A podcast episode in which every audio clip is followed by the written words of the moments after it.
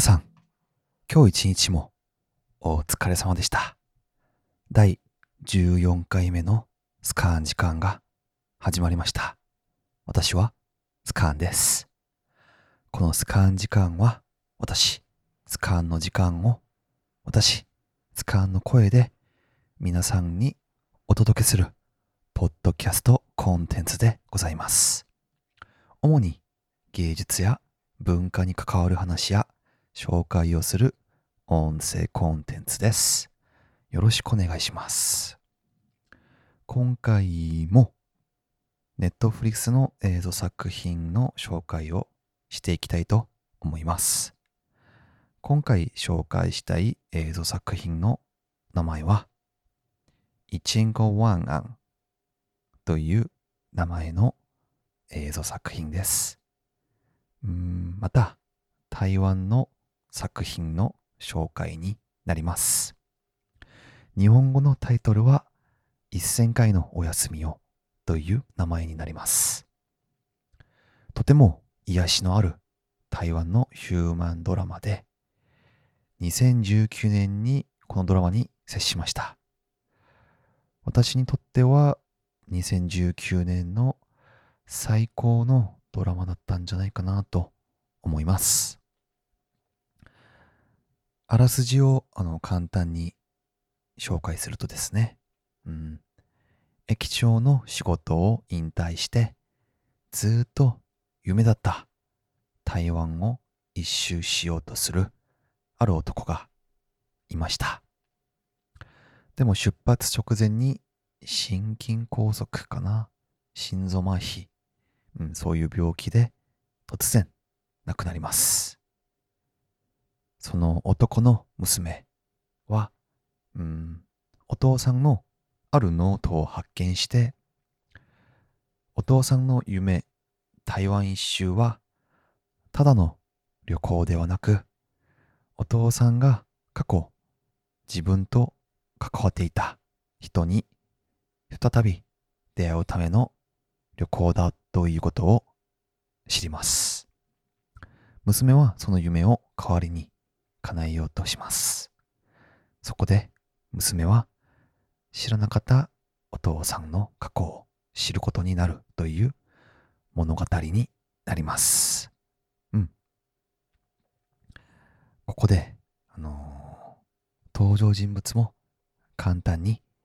紹介していきたいと思います。うん、主人公はですね、その男の娘が主人公の一人、一番メインの主人公になります。その娘の名前はテンチン。フルネームはタイテンチンっていう名前で、うーん、そのお父さんのあの実の娘じゃなくて義理の娘ですね。うん、設定もとても面白いなと思いました。で、テンチンはあの漫画家としていろいろあの活躍をしようとしている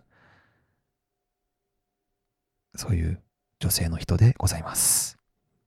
で、もう一人のあの主人公はお父さん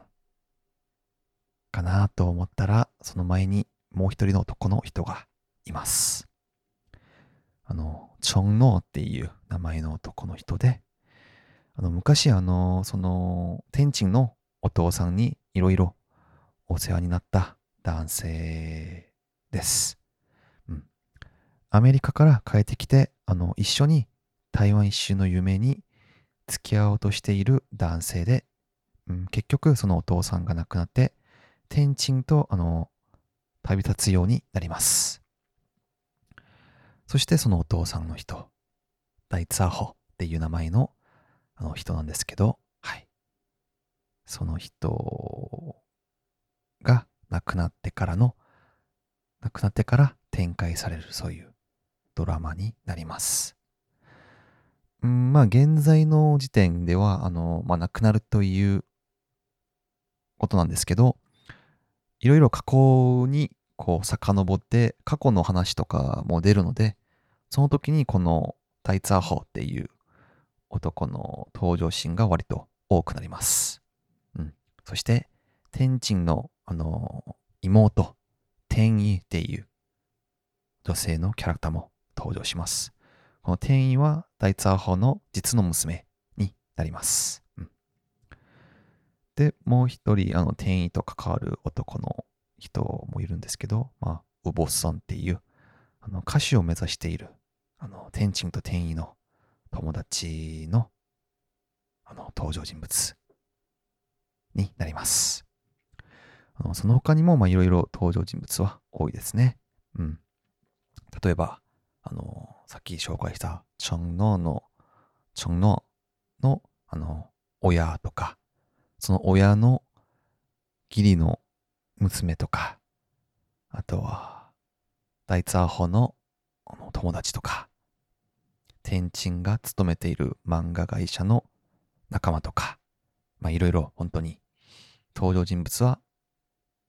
多いですね。うん。で、それが少しずつ割と関わってくるということもとても面白かったです。はい。うん、普段あの、台湾の映画がとても好きで、あのその理由の一つがですね、うん、台湾特有のあの感受性が表現されていて、それでは、それがとても魅力的だなと思います。このドラマも同じく、その感受性がいろいろ表現されています。うんまあ、台湾の映画はやはり2時間前後の尺で短編で終わるから、もっと続いてほしいなという残な残念な気持ちが残りますけど、うんまあ、この作品は